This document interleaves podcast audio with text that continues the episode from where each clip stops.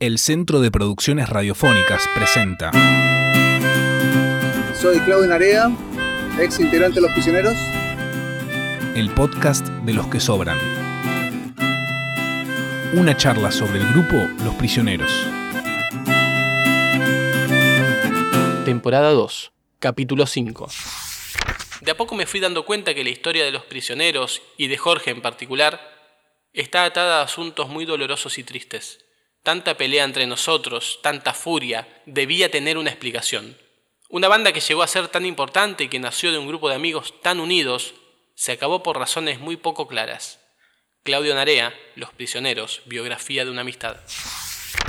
En su libro cuenta en primera persona cómo es su versión de la historia, pero además incluye decenas de anécdotas y verdaderos documentos, como fotos, bocetos, dibujos y las historietas que hacía con Jorge.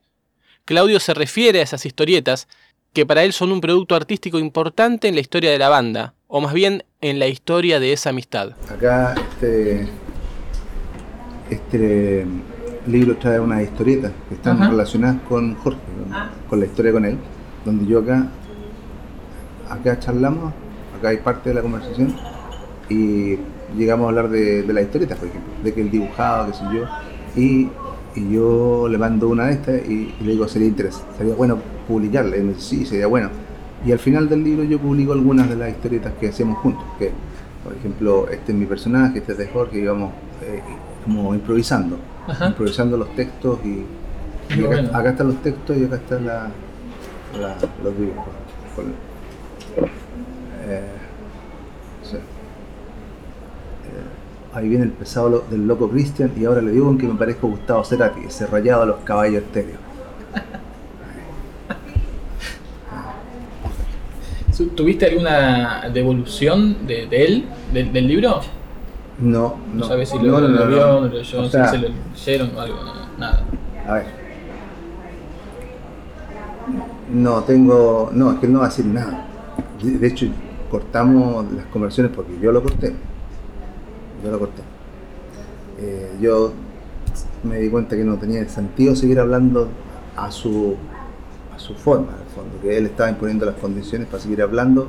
Me di cuenta que estaba un poco raro, discurso que, que sí, que no. eh, entonces yo decidí no tener ese tipo de, de conversaciones más. Él tiene mi teléfono, yo tengo su teléfono y, y si llega el caso de hablar de verdad, o sea, transparente, sin hueá rara como que yo le digo que estamos tan buenos y él dice que no, si- sin ese tipo de cosas se podría hacer otra, se podría hacer distinto, digamos, pero no. Claudio muestra historietas que hacían con Jorge y los diálogos últimos que tuvo con él bajo una identidad oculta.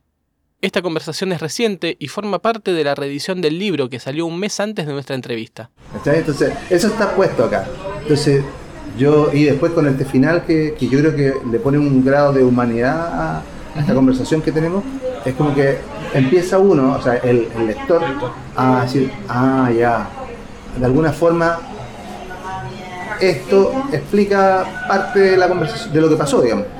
Eh, eh, esta conversación explica, y, y eso es bueno, ¿cachai? Esa, eh, puta, la cagué, eh, no sé, me pasó esto. Pero eso sería bueno si es que hubiera un, por lo menos un silencio, pero fue ir a decir en televisión que es mentira. tal. O sea, Pero no, acá o sea, como, otra sí, otra vez, ¿cachai? Sí, otra vez. Es como Pero, pero, acá, acá dice, Anónimo. Yo te quería mucho, demasiado diría yo, y pensé que quizás tú igual, pero me di cuenta que me pasé una película solo, y fue duro para mí. Fuimos muy unidos. Solo he sido egoísta, pero me he ablandado y soy feliz hoy a mi forma. Y tú tienes que estar bien como ahora. Claudio, ¿cuál es ¿Cuál la idea de escribir con un anónimo? anónimo? Anónimo. Soy cobarde y lo lo sabes. sabes. Lo negaré y haré como si esto nunca pasó. pasó. Ya. Ya me conoces. En Claudio Narea, Los Prisioneros, biografía de una amistad. Lo que es lo que pasó. Es la confirmación de, de que, de que era él, digamos. Mm, sí. Pero no importa, no importa. Eh, en algún momento harán una película sobre esto, no sé. Yo no estoy dispuesto a seguir hablando con un anónimo, que con alguien que no se atreve a dar la cara y que, y que tiene un personaje para para lo público y otro para el privado. No. Te cambia las reglas. Claro, no, no, no. O sea, yo creo que hay, hay un tema, que algo que no voy a hablar en, esto, eh, pero tiene que ver con esto. mira.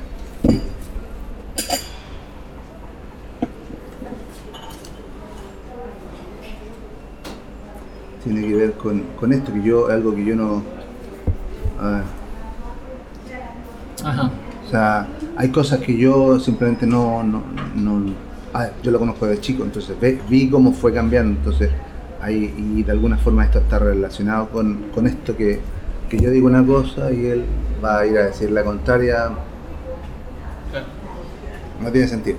No pongas cara inocente,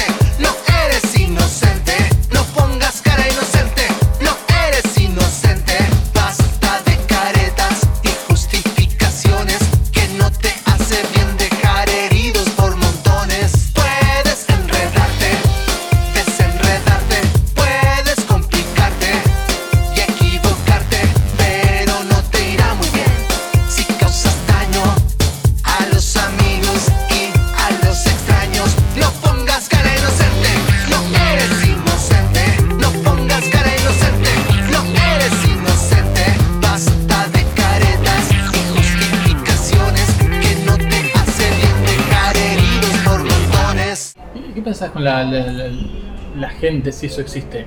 ¿Qué cosa? Eh, ¿Los quiere a ambos? Sí, todo bien. No, todo todo bien. bien, no, todo bien, todo bien, pero resulta que eso significa, eso no significa que, que yo tenga que. A ver, la, la historia siempre muestra que los, los poderosos abusan de- del resto. Y aquí eso, eso pasa. O sea, acá en los prisioneros está el. Jorge es el poderoso porque es el que hace las canciones y el que tiene, tiene el mote de genio. Y Miguel es el poderoso porque inscribió la marca de los prisioneros para él, siendo que era una cuestión colectiva. Eh, ellos son los poderosos y ellos abusan de los que no tienen eh, esa, el poder, ¿no? No tienen, eh, y en ese caso en un trío, que son tan poquitas personas, eh, yo soy el, el que ellos decidieron que de alguna forma no pertenecía al club. Y siempre, ¿eh? Sí. O sea, de hecho, eh, decir la verdad o, o- o ir de frente eh, no es algo bien visto en este tipo de, de situaciones. Sucede que para mí ser parte de los prisioneros se trataba de hacer música y pasarlo bien junto a mis amigos. La gente se sorprende al saber que no tengo casa propia, ni auto, ni ahorros. Solo tengo instrumentos musicales que me permiten trabajar. Claudio Narea, Los Prisioneros, biografía de una amistad. La vida es circular, lo que viene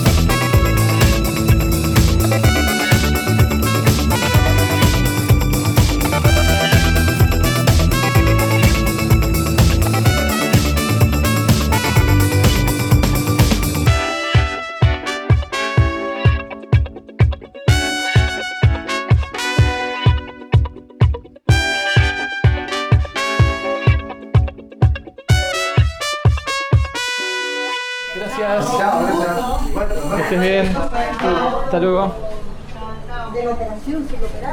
Acompañamos a Claudio a comprar cebollas mientras seguimos conversando. Así pues.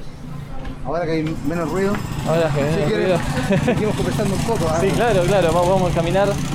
No sé para, para dónde Tengo- ¿sabes tenés qué que tengo ir. comprar? Me acordé que tengo que comprar una cebolla que yo pensaba comprarla acá. Las compramos, te, te grabo comprando cebollas, qué mejor. Estamos en un mercado. Ahí, ahí en, en red. Ahí está, claro. Vamos a. voy a sacar unos tomates también.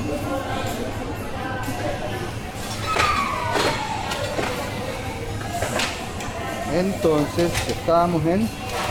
Eh, no me acuerdo. Ah, tu día, ¿cómo es tu día? No, más o día. menos.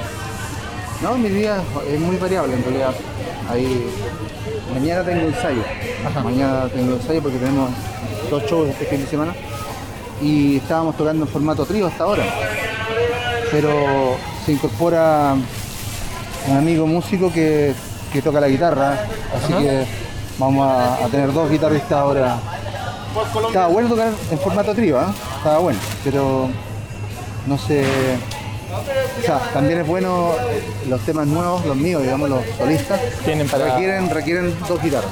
Entonces, ahí estábamos al debe en los conciertos con mis canciones. De los prisioneros en general andan bien con una guitarra, Sí. pero igual, la- igual las, las podés este, aprovechar también. sí, claro. Con dos mejor. Sí. A ver acá.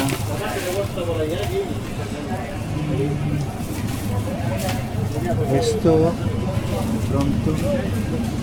Una de las cosas que, respecto a la música que me gusta, una de las cosas que, que empecé a descubrir, porque eso fue a partir de los años 80, que en el fondo hay música que está súper promocionada por los medios, por la, la revista en su momento, por ahora por, por o televisión, cualquier medio, y que, que es la que la gente conoce, ¿no? que, que, que la gente cree que es la única que existe. O sea, ¿te gusta el rock? Ah, ya, te gusta Queen, te gusta Led Zeppelin, te Las gusta cosas que aparecen Metallica, te gusta Guns N' Roses, o sea, tienes, tienes esas opciones. Y, y descubrir de a poco esto de, que existía, primero que nada, el, rock and roll de los 50, que no solo era él, sino habían otros más, y que no llegaban a nuestros oídos. Empecé por ahí.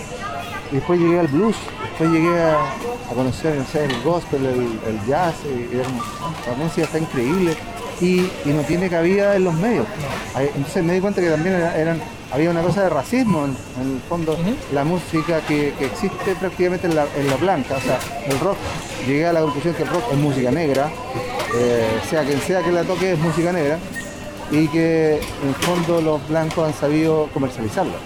Pero todos los inventos, la forma de tocar la guitarra, todo está inspirado en la música negra.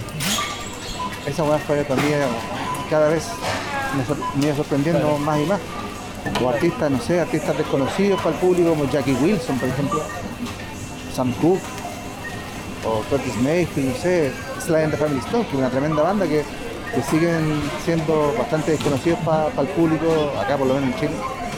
Eh, sorpresa tras sorpresa de grandes músicos, grandes artistas, y mi- todo lo que yo pensaba del rock se fue a, Claro, a la quedó ahí, relativizado Claro, cuando entonces- descubriste que había más allá. Sí. Entonces, tengo una discoteca grande donde está Led Zeppelin, está Queen, están esas bandas, pero en ciertos momentos la agarro igual. Pero hay cosas que me interesan más, que, que es en el fondo la expresión más allá del marketing, digamos, la expresión artística, la expresión, la comunicación, más allá del marketing, que, que es algo que... Nos despedimos de Claudio Narea con la seguridad de que hemos conocido una parte importante de la historia y que hemos conversado con un actor fundamental de la historia del rock chileno. Bueno, Claudio, mil gracias por Todo bien. la buena onda, la amabilidad, la, tu tiempo. Muy bien, estamos al habla. Gracias, Ya. che. Nos vemos. El podcast de los que sobran, temporada 2, con Claudio Narea. De los que sobran. Nadie nos vaya a llamar, nadie nos quiso escuchar de verdad. Hey, conozco los cuentos. Encontranos en www.cpr.org.ar y como Centro de Producciones Radiofónicas en las apps de podcast.